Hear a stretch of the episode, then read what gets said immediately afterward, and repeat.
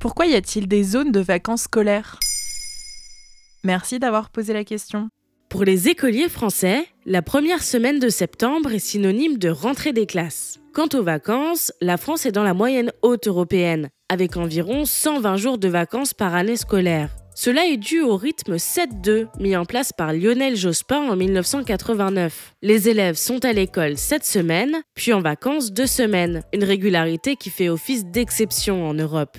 Une autre spécificité française, ce sont les zones de vacances. En effet, pour les vacances d'hiver et de printemps, les écoliers ne sont pas en congé en même temps. Depuis quand ces zones existent? C'est à l'année scolaire 1964-1965 que la France s'est vue divisée en zones pour la première fois. Deux zones, nommées groupe A et groupe B, qui refusionneront en 1970, avant de faire leur retour l'année suivante. Après plusieurs changements, en 1995, les académies sont réparties en ces trois zones que l'on connaît aujourd'hui. Une dernière modification aura lieu en 2015 lors du redécoupage des régions. Y a-t-il une logique derrière ce découpage? Au premier abord, il peut sembler étrange.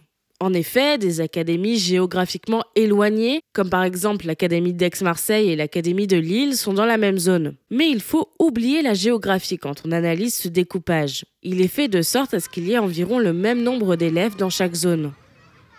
Et alors, à quoi servent ces zones? Il s'agit avant tout d'une raison économique.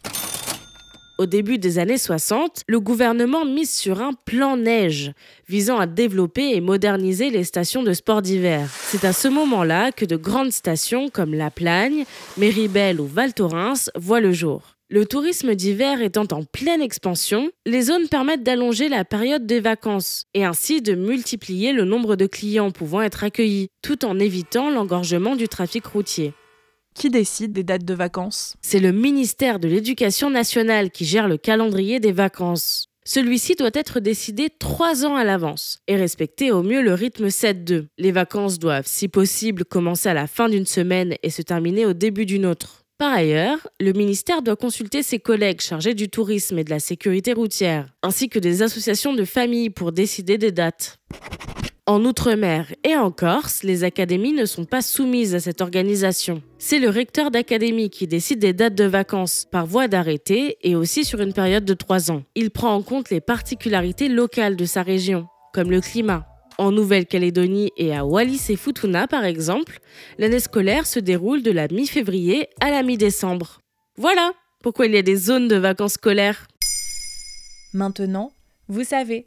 Un épisode écrit et réalisé par Mayel Diallo. Ce podcast est disponible sur toutes les plateformes audio. Et si cet épisode vous a plu, n'hésitez pas à laisser des commentaires ou des étoiles sur vos applis de podcast préférés.